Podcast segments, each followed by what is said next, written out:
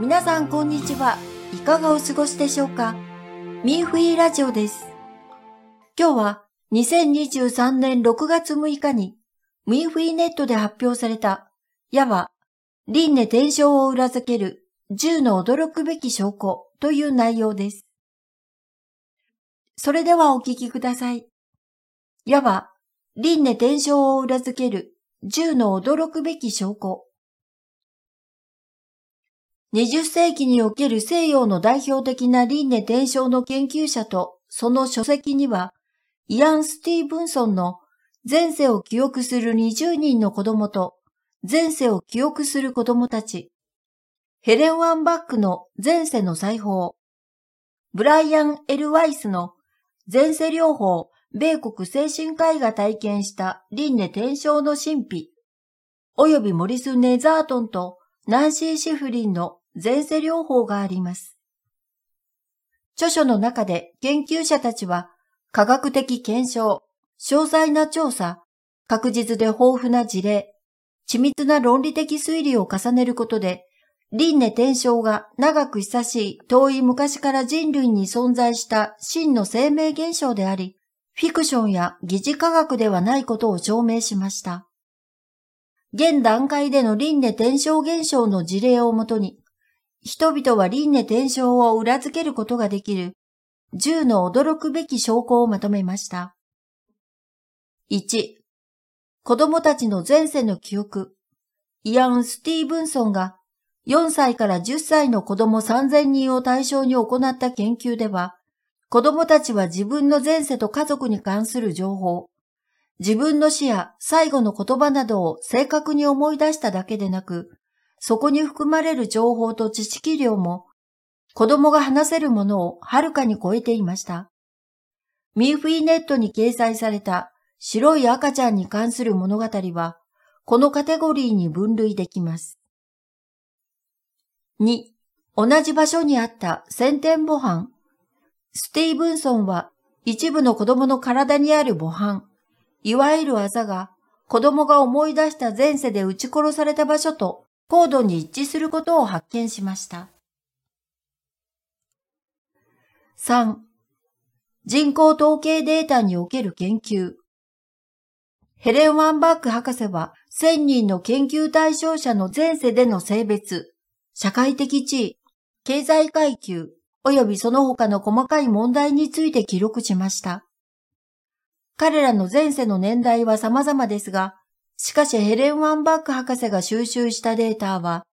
人口学者がそれらの年代について入手した情報とかなり一致していました。4.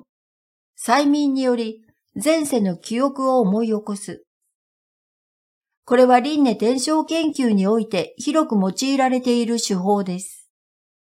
被験者が心理学者の指導のもと、まどろむ状態の中で前世を思い出すよう要求されます。実は、これは催眠にかかった人自身の宿命通行能が誘導され、解き放される時の現れです。5. 知らない言語の習得能力。催眠にかかった人は突然根性において全く知らない一つまたは複数の言語を巧みに話すようになります。俳優のグレン・フォードは1960年に催眠術をかけられた時、前世がルイ14世の騎士だったことを思い出し、3世紀前に消滅していたパリの方言を話し出しました。6. 振動作曲家のモーツワルトは4歳で作曲ができ、数学者のブレーズ・パスカルは11歳で新しい幾何学模様を描くことができました。DNA の遺伝的突然変異に起因するとすれば、他の兄弟姉妹ができない理由をどのように解釈するのでしょうか。モーツワルトは、輪廻転生の中で自分が何度も音楽家として生まれたと明言しています。7、デジャブ。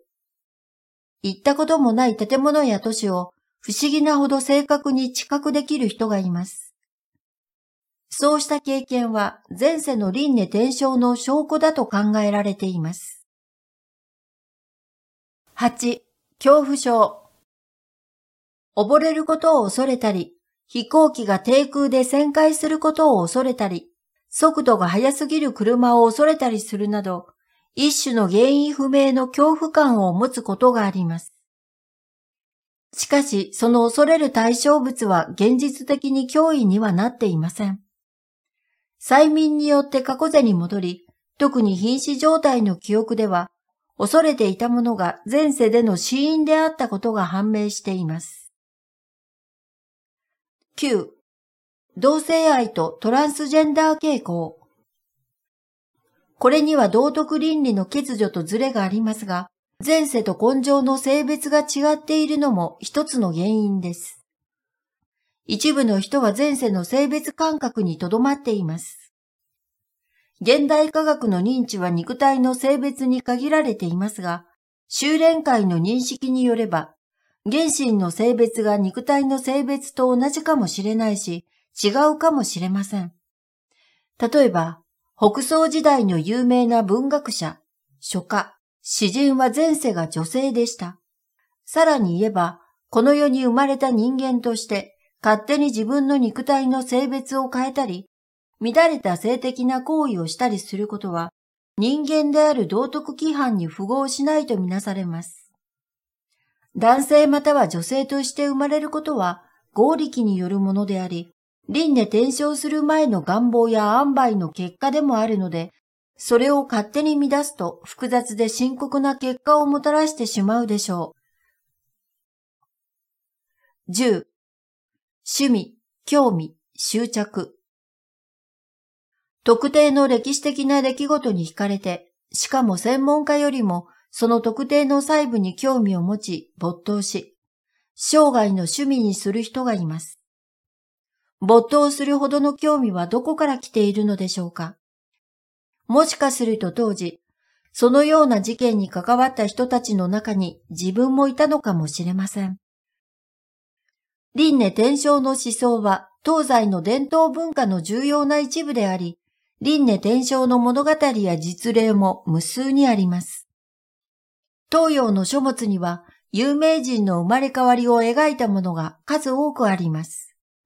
例えば、唐の幻想皇帝は音楽や音に長けた僧侶であり、中国北宋時代の政治家、蘇東馬の前世は、石膏省の戦闘門外の禅寺の僧侶であり、真の順治帝の前世は、ガビ山の老僧でした。西洋では古代ギリシャの哲学者プラトンは、輪廻転生の思想を信じていただけでなく、それを盛んに広めていました。そして西洋のキリスト教も、ユステニアヌス一世の時代までは、輪廻転生説を信じていました。近代中国では、中教による無神論の宣伝の影響で、輪廻転生が封建的な迷信と批判され、政治的弾圧を受けてきました。しかし、近現代の西洋文明の中で、神学と生命学、霊学と心理学、精神病医学と催眠治療術などの異なる学問分野の相互融合の発展により、人々は科学と宗教、意識と脳、精神と物質などの相反するものに対する研究がますます深まりました。それによって生命、時空、人類自身の神秘に関する新たな探求の道が開かれ、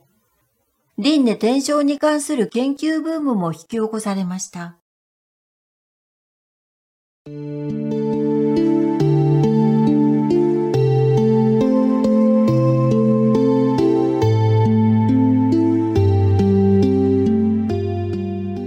皆さん、いかがでしたか？